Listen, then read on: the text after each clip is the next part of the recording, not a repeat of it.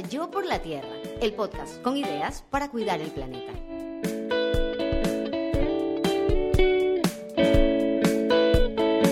Esta es una producción de Tripea. Hoy en Yo por la Tierra, los mejores proyectos verdes. Para conversar sobre este tema tenemos a Priscila Torres. Ella es directora de Premios Verdes, especializada en marketing social, fue invitada a ser Circular Economy Wing del G100, embajadora de la ciudad de Guayaquil, mamá y una entusiasta del medio ambiente. Vamos a hablar con Priscila entonces de los mejores proyectos verdes.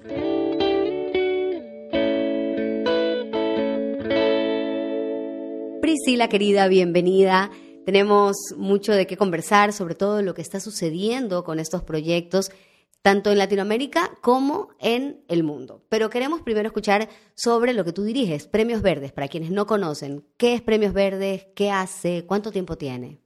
Bueno, Premios Verdes es un movimiento ya, esto se mueve solo. Ha ido contagiando no solamente en Ecuador, sino en toda América Latina y se ya ha cruzado fronteras Hemos llegado a proyectos de otros continentes con mucho, con mucho entusiasmo, mucho orgullo y realmente con mucha alegría, porque creemos que es el momento oportuno para poder inspirar y para poder generar esos cambios que tantos queremos en las comunidades.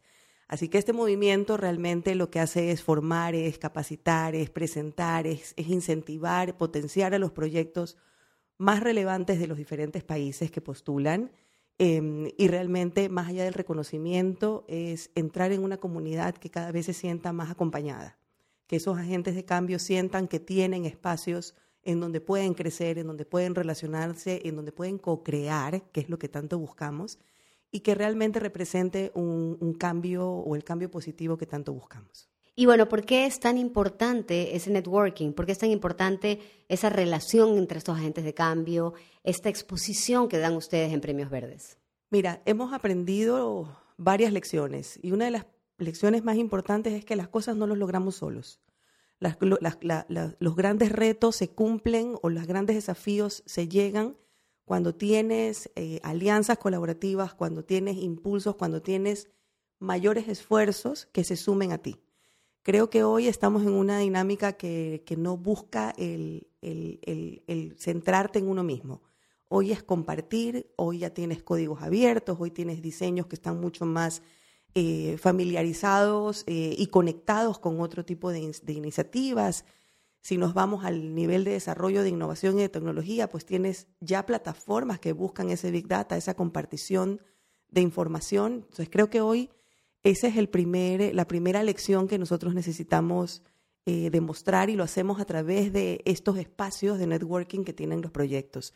La co-creación entre ellos es súper importante.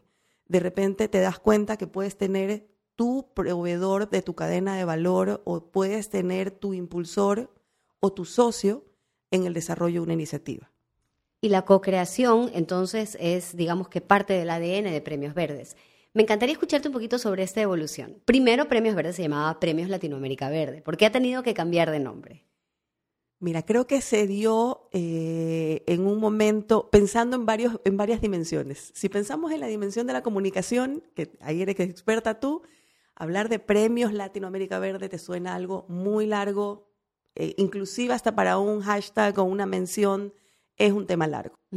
Eh, creo que en este momento Hoy hay que crear espacios para generar oportunidades. Y para generar oportunidades tenemos que como región, si ya demostramos durante ocho, o 9 años que tenemos una fortaleza, que tenemos una propuesta de valor, creo que hoy es importante que se empiece a medir y que empiece a escalar en otro tipo de regiones y en otro tipo de espacios. Creo que Premios Verdes, al sacar Latinoamérica con el dolor en el corazón, siento que le permite ser mucho más inclusivo, este año tuvimos la sorpresa de tener un proyecto de Burkina Faso y otro de Nepal cuando no lo teníamos ni siquiera planificado.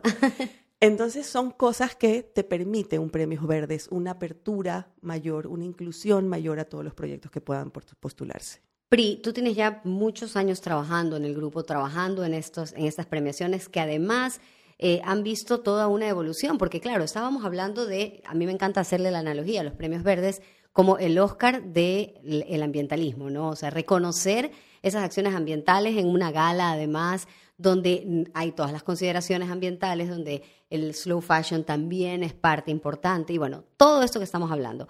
Eh, pero claro, ha habido toda una evolución, de hecho vino la pandemia, tuvo que adaptarse y demás. Pero en todo este tiempo yo creo que lo más importante ha sido, luego del networking, que es lo que tú estás mencionando, la, eh, el poder conocer e inspirarnos con proyectos increíbles. En este tiempo, uno que se te venga a la mente, uno que tú digas, no es que a mí este proyecto de México o de Colombia o de tal lugar me dejó así sin aliento desde que lo conocí.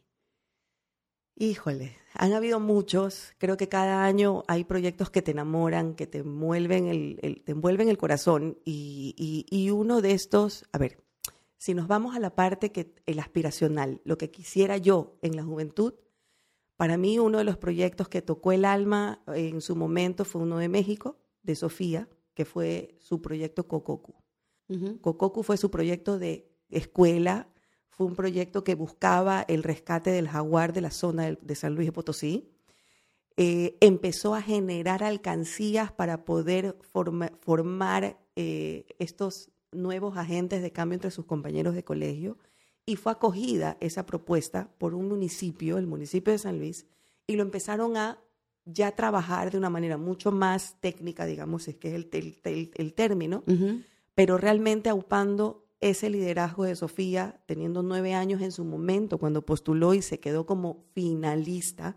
Qué increíble. dices, como un niño de nueve años, por pensar de manera consciente en su entorno, porque es lo que estaba viendo su realidad, sus animales locales. Es como que un niño te diga, necesito un proyecto que aquí empiece a fortalecer el papagayo de Guayaquil. Y tenemos que quitar la posibilidad de que salga de nuestro territorio y que desaparezca de nuestro territorio. Ese fue el impulso. Ese fue su proyecto y se convirtió en un proyecto que la ha sentado en momentos, en charlas con una Michelle Obama en un momento dado. Una niña de nueve años.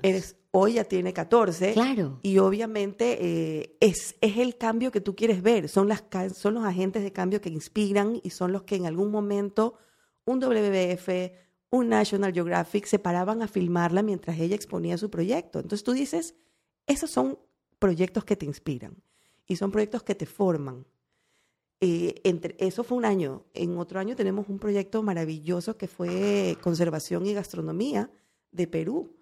Y es una maestra de escuela que empezó a entender su ecosistema, empezó a luchar por sus comunidades de la Amazonía y empezó a desarrollar propuestas productivas que la llevaron a tener o a poner un punto de gastronomía de peruana alineado a, lo, a la alacena natural del Perú con los grandes chefs de la, de la cocina peruana que además son internacionalmente conocidos. Claro. Entonces, si te das cuenta, son personas que detonaron en un momento que dijeron, este es el momento de hacer algo distinto y generaron un cambio importante en esas comunidades. Me encantaría eh, hablar sobre estas, estas personas, digamos que, que no es que son grandes líderes, no es que están en cargos importantes, no es que son necesariamente cabezas de corporaciones. Me acabas de hablar de una maestra de una zona semirural y de una niña de nueve años, que se preocupó la una por el jaguar, eh, que está obviamente en peligro de extinción, y que la otra dijo, vamos a hacer, eh, a buscar salud y biodiversidad a través de, de la maravilla de los alimentos naturales que hay en el Perú. Ese impacto, ¿qué tanto la gente no se lo cree? ¿Por qué Priscila, en lo que tú ves, eh, muchísimas personas dicen, no, es que yo no puedo hacer nada por el medio ambiente. Esto, esto del calentamiento global, esto del cambio climático no me atañe, es más grande que yo. ¿Y, y qué ves en estas otras personas que, ok, no, era una persona de lo más normal, entre comillas, ¿no? Y lo logró. creo que siempre hay un punto de inspiración. Creo que todos vemos que de repente somos muy chicos en un momento dado. Y esa es una de las luchas que tuvimos desde el día uno en Premios Verdes. En lograr encontrar que estos agentes de cambio sientan que es la oportunidad eh, o por, eh, específicamente para crecer. Eh, tú tienes, porque de repente decían un ranking de los 500 mejores latinoamericanos, entonces empezaban el estrés, el sudor, el frío, y tú dices, ¿por qué? ¿Por qué si te puedes medir con grandes o pequeños? ¿Por qué si te puedes medir con tus pares en otros países?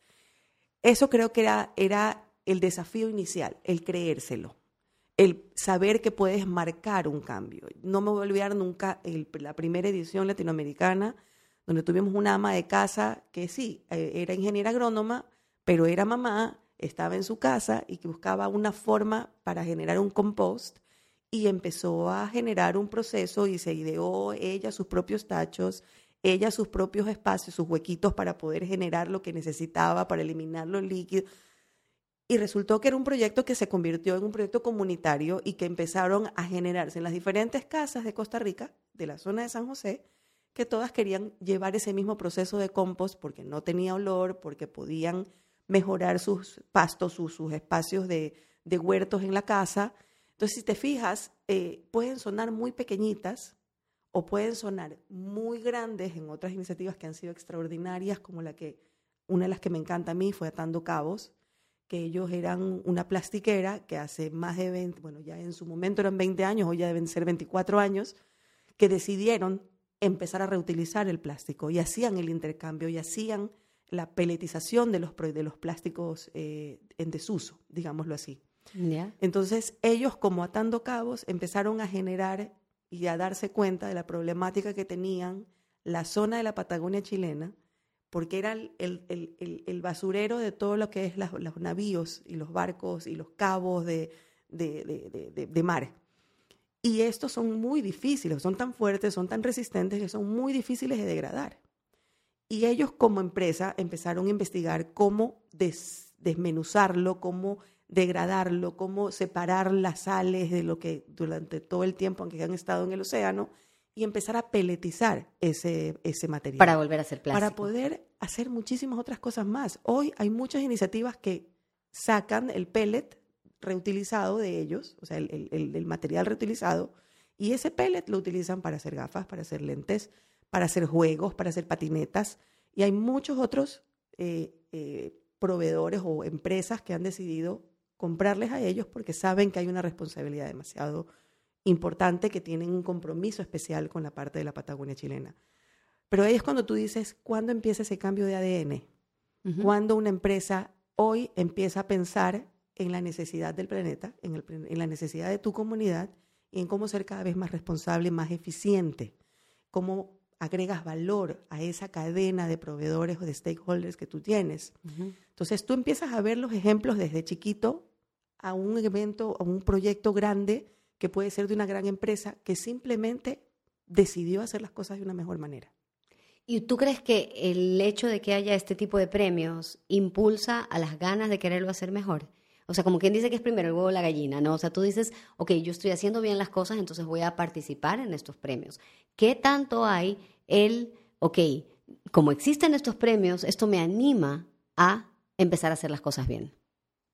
Tienes las dos cosas. Primero, porque el que participa, el que se arriesga y el que pone las ganas a postular, realmente más allá del premio lo que busca es darse a conocer. Ese espacio de visibilización que el evento ha ido generando para los proyectos realmente ha sido sumamente importante. Eh, muchos de ellos reconocen haber tenido sus espacios eh, asignados o, ganados, digámoslo así, después de haber participado en premios. Que la comunidad los reconozca porque ya saben que por lo menos son chilenos o que ya tienen el orgullo de que llegaron a una, a una línea, a un, a un ranking, a un reconocimiento internacional. Entonces, eso para el latinoamericano es súper importante, el darse a conocer, el que sepan qué es lo que hacen. De ahí, por añadidura y por default, si te llegan los 500 mejores, si te llega un premio, si te llega una estatuilla, si te llegan otros eh, reconocimientos más, enhorabuena.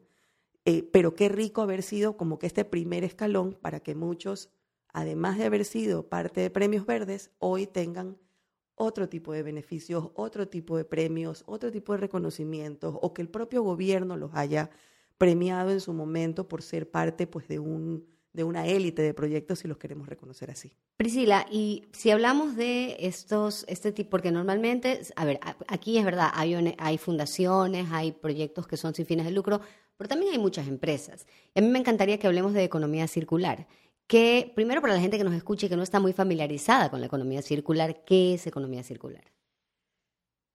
Bueno, como concepto, lo que busca la economía circular son tres partes importantísimas. La primera es la preservar eh, y, conservar el capital natural que tenemos. Cualquier iniciativa, cualquier empresa, cualquier eh, producción o proceso que quizás queremos tener, la primera, el primer beneficio tiene que ser preservar, preservar este capital natural. El segundo es optimizar los recursos. Hoy las empresas o los emprendimientos tienen que ser cada vez más eficientes, cada vez consumir menos para poder producir como se debe, ¿verdad? Y la otra, obviamente, es eh, ser mucho más eficaz en lo que, en lo que, en lo que, en lo que tienes a nivel de procesos. Hoy eh, es importante no solamente que la producción sea buena, o sea, que sea de, buena calidad, que sea sostenible, que sea consciente, que vaya pensando en un impacto positivo, sino que alrededor tuyo, tu cadena de valor de stakeholders sea también consciente y sostenible.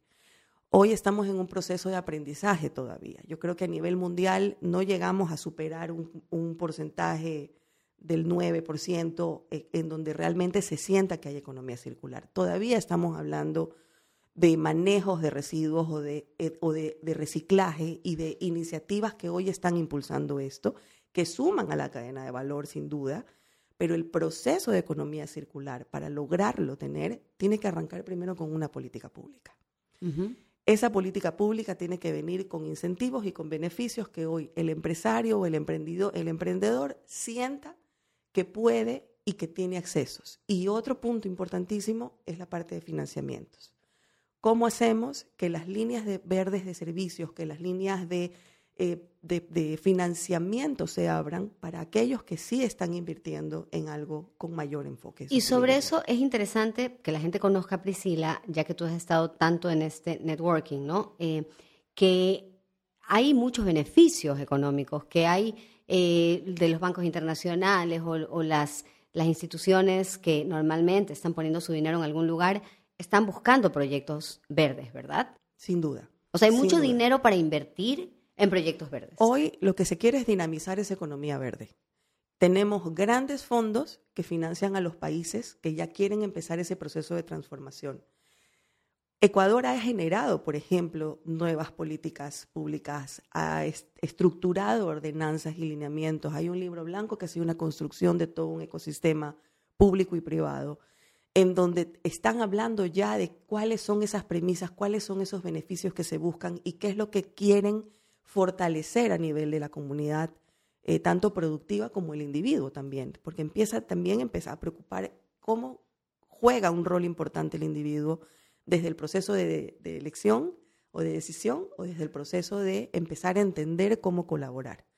Entonces, eh, hay, hay toda una estructura y una dinámica que lo que busca primero es el bienestar del ser humano, ¿cierto? Cuando tú hablas de economía circular, tú tienes que garantizar dos cosas. Que la comunidad tenga los servicios, los accesos que necesita para desarrollar y teniendo todos esos beneficios y, accesos para desarrollar, ahora tiene que entonces, siendo el individuo el centro de todo este, este, este ecosistema, tiene que garantizar que no estemos eh, complicando, digamos, las fuentes hídricas, que no estemos generando más gases de efecto invernadero, que no estemos produciendo algún tipo de eh, contaminación o no estemos respetando los ecosistemas tanto azules y verdes, que hoy tanto buscamos que esa economía azul, que ese, el océano tenga conservación y que sigamos trabajando por él y que podamos garantizar de alguna manera esa propuesta de 30-30 de tener, mantenernos este, esta biodiversidad pues intacta, sobre todo en América Latina, que hemos sido pues los, que, los custodios dentro de los grandes eh, debacles o incendios que hemos tenido, pero hemos sido los custodios de esa biodiversidad más importante, ¿no? Totalmente, totalmente. Y ese aporte en América Latina, cuando uno incluso ve la huella, porque la huella también se mide de acuerdo a las acciones y, y de acuerdo al soporte que da el entorno, no el medio ambiente. Es decir, si en mi país este, hay todavía mucho verdor, hay todavía mucho ecosistema conservado, cualquier acción que yo realice va a ser, digamos que amortiguada, ¿no? No, no se va a sentir tan fuerte.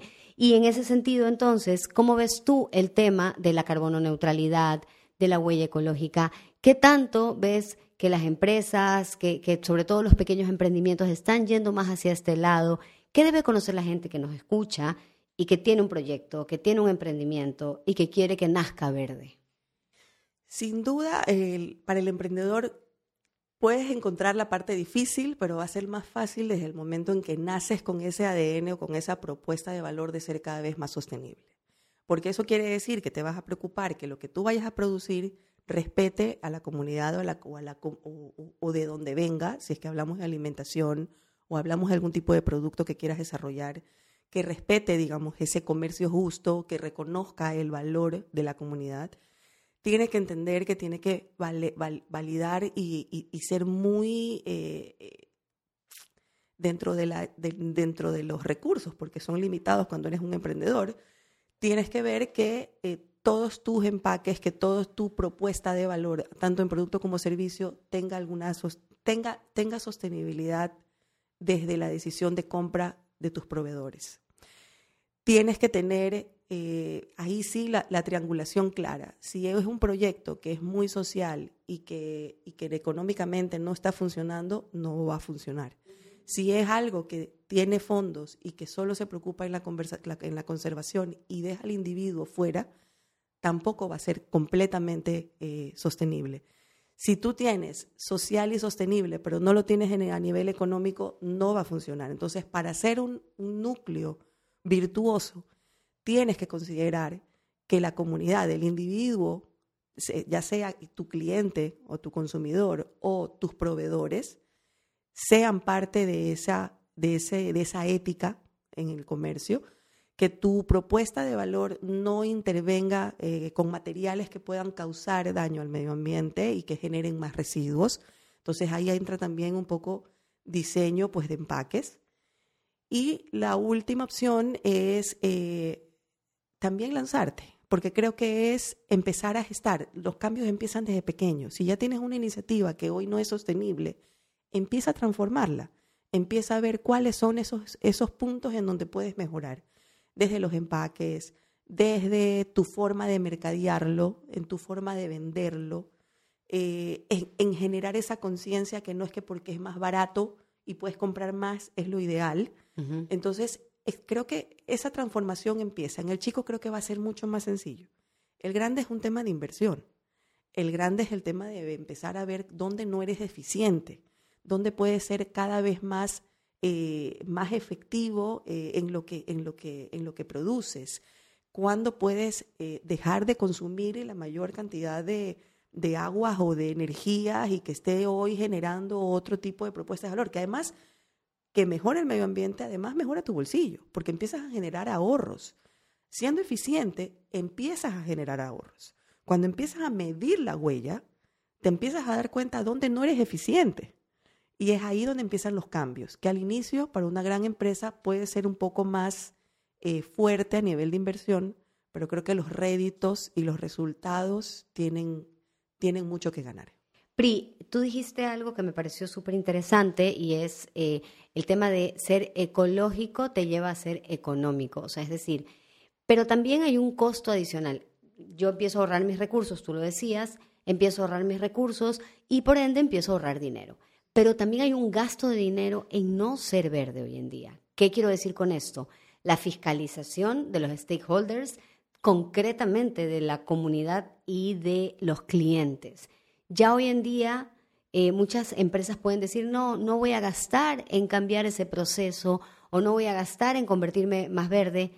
¿Cuál es el costo como sociedad y sobre todo en lo comercial de no invertir en hacerse verde? Bueno, creo que ya lo hemos visto en algunas marcas. Tenemos como algo, una de detractores en esta parte. Cuando te empiezas a dar cuenta que una marca no es consciente, que, que empieza a ver este run run, que tienes gente que no está bien pagada en esa preproducción de materiales o de ropa, eh, o que usas estas maquilas que lo que buscan es aminorar el reconocimiento del, del trabajo del ser humano o que te buscas eh, productos eh, selectivos en donde no empiezas a generar eh, la incorporación. Cuando hablas, por ejemplo, que tú te vas al supermercado, mucha gente escoge los vegetales, escoge las frutas, escoge el, producto o el envase porque este vino medio, medio abollado. o empiezas ya a ver gente que empieza a ver la, tabla de, elementos y de, y de componentes que tiene cada producto creo que eh, si hay algo que, que, se podría decir en un mal término, que se puso de moda en ser saludable, en buscar lo orgánico, en buscar lo natural, en lo volver de alguna manera a, iniciativas que estén enfocadas en, la recuperación de la naturaleza, me parece fantástico que se convierta en una moda, porque empiezas así a entenderlo, porque empiezas así a adoptarlo, porque te das cuenta que si hablas de moda, de, vestir, de, de, ropa, tú dices, está bien que puedas comprar algo en un sitio, lo que no está bien es que puedas comprártelo en serie y en todos los colores porque el precio está oportuno para eso. Lo que está bien es que seas consciente en lo que compras y cómo lo compras, o lo que, lo que decides para la alimentación de tu familia. Eh, tenemos hoy una responsabilidad como individuos de saber qué queremos hacer, dónde queremos realmente invertir, porque ya no es de gastar, no es comprar por comprar, es invertir. Es qué quieres invertir para tu familia, qué le quieres dar a tu comunidad y cómo quieres ser reflejo de. Porque para mí es muy fácil ir, por ejemplo, a un supermercado y agarrar todas las fundas del, del, sitio y, y, tú dices, ok, sí, yo le doy una segunda oportunidad a esa funda. Agarro, la uso para muchísimas otras cosas más. Pero ¿qué pasa si puedes empezar a combinar?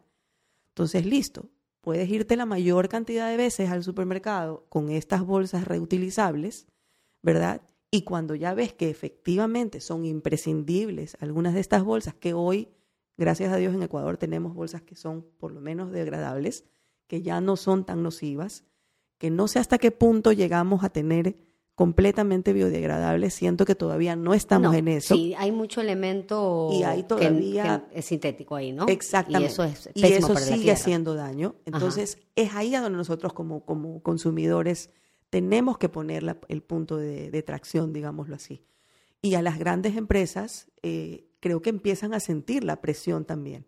Las grandes marcas son las primeras que están eh, observadas por la comunidad y, por, y, por las, y por los movimientos ambientales también. Entonces, hoy para mí una de las, de las grandes noticias fue cuando tuvimos participando una marca importante de computadoras con una línea totalmente sostenible porque todo su plástico, todas las carcasas de esa línea de laptops venían con plástico recogido de eh, la zona del Caribe y era plástico reutilizado.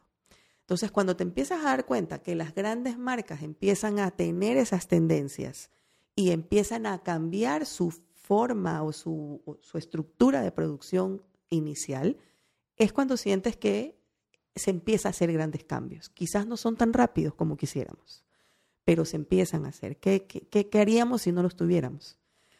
Eh, y eso para mí es importante. Y ahí nos dan una luz de esperanza, además. Me encantaría volver a los premios verdes, Priscila, eh, contarle a la gente que este año además tuvieron una edición en Miami y una en Guayaquil. Fue en Miami principalmente, pero pasaron también muchas cosas en Guayaquil, que además era la sede original de los premios verdes. En estos años, ¿dónde, me encantaría hablar sobre países, sobre regiones, ¿dónde tú has visto florecer en la mayor cantidad de proyectos? ¿O en qué países? Si no te quieres quedar solo con uno, ¿cuáles son los países que más han sonado?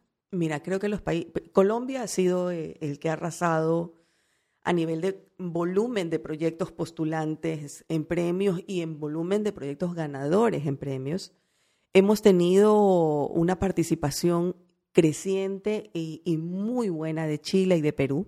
Ya. Argentina ha sido también uno de los países que ha destacado eh, con constantes ganadores, digámoslo así, o finalistas dentro de la, del ratio. Ecuador siempre ha estado presente. De repente no creemos que tenemos iniciativas que nos, que nos mueven el corazón y definitivamente tenemos iniciativas increíbles y hemos tenido ganadores increíbles en, en diferentes... ¿Alguno que recuerdes de Ecuador? Todos.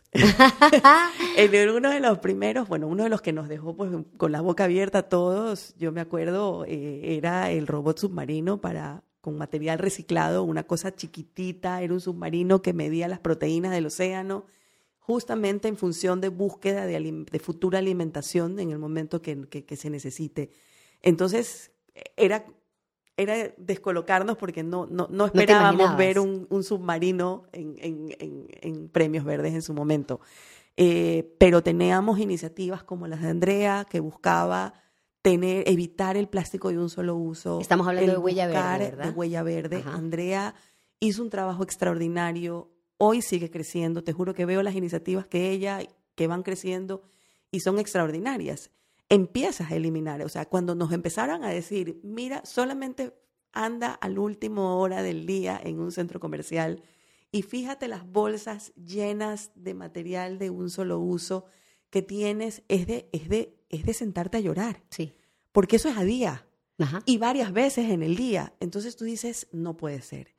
Y creo que fue un reconocimiento de verdad eh, al momento oportuno. Ah, Teníamos una generación de ordenanza local, se estaba pensando en una ordenanza nacional y creo que hoy ese incentivo es un impulso importante para muchísimos locales eh, de alimentos eh, que deberían de empezar y retornar a ese tipo de iniciativas. Y de hecho soy vocera de uno de estos eh, patios de comidas, el único patio de comidas de Guayaquil que maneja este servicio con huella verde, ¿no? De, de, de utilizar vajilla de losa, de reducir completamente los desechables.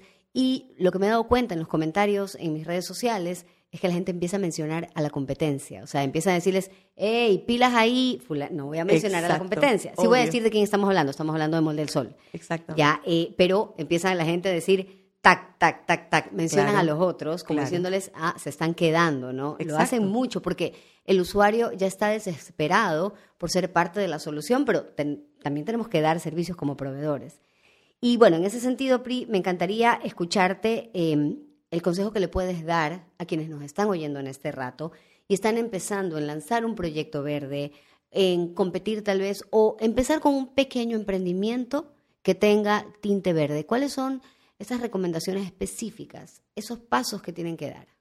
Mira, la primera recomendación es, más allá de, de, que, de que de repente nos puede encantar algún tipo de iniciativa, es saber dónde podemos crecer y cómo podemos crecer.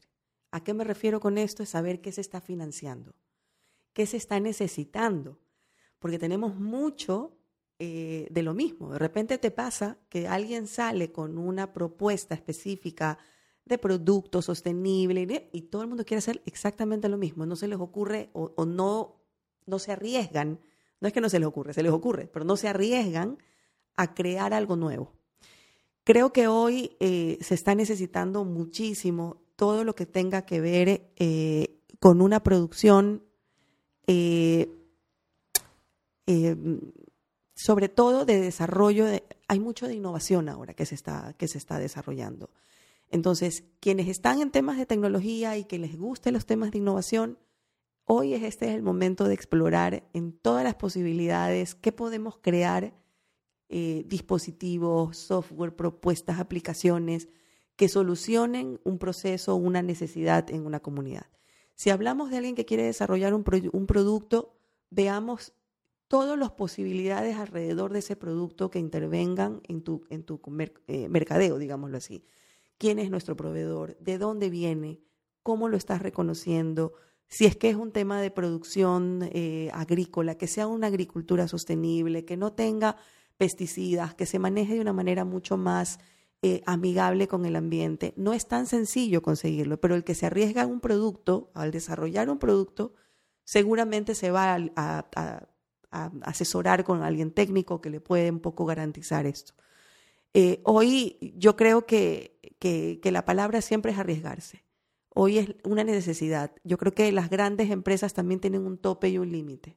Y los gobiernos no es la, la, eh, digamos, la labor conseguirle a todos necesariamente un puesto de trabajo. Yo creo que hoy también depende de nosotros el arriesgarnos a empre- emprender, el saber que para emprender hay formas también de hacerlo sosteniblemente, que si son servicios, que sean servicios en donde la comunidad y el individuo sea la base primordial a nivel de beneficio, no solo de consumo o de, o de venta, sino que sea tu preocupación inicial, que lo que le produces o le entregas sea consciente, sea eficiente, sea real, sea sano, ¿verdad? Y que mejore sobre todo la calidad de vida de las personas.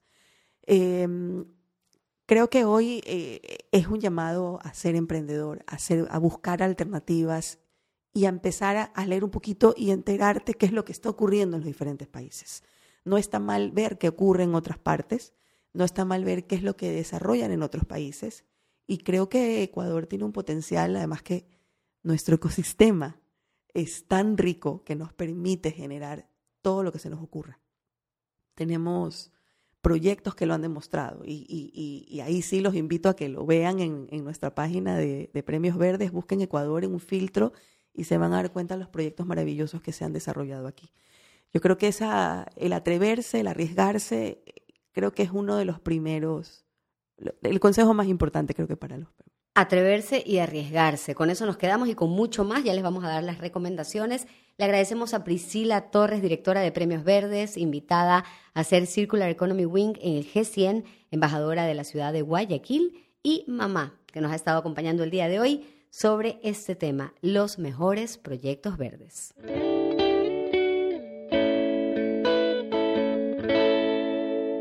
Y de esta conversación con Priscila, para Yo por la Tierra, ustedes se pueden llevar que los agentes de cambio necesitan exponerse porque los grandes desafíos no se logran solos. Al emprendedor se le va a hacer más fácil ser sostenible si nace con esa consigna. Pero si no has nacido con esa consigna, trata de tener sostenibilidad desde la elección de tus proveedores hasta la entrega del producto final y de informarte de la cadena de valor. Busca la ética en el comercio. Lánzate, los cambios empiezan pequeños, dice Priscila.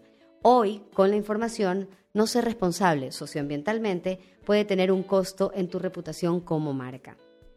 Ser consciente en lo que compras y cómo lo compras, cada uno de nosotros como consumidor tiene responsabilidad. No veas tus compras como gastos, sino como inversiones que se van a quedar a largo plazo contigo para que valores cada recurso de la naturaleza. Averigua qué se está financiando y que no sea lo que todos están haciendo para que puedas sacar valor y obviamente provecho de este momento donde se busca financiar proyectos ambientales. Hoy se necesita producción en tecnología, así que muchísimo ojo a la innovación en temas ambientales para dar soluciones desde la tecnología. Si desarrollas un producto, averigua todo en la cadena de valor para que te puedas responsabilizar. Arriesgate a emprender y hacerlo sostenible Mira lo que se está desarrollando en otros países y no tiene nada de malo inspirarse.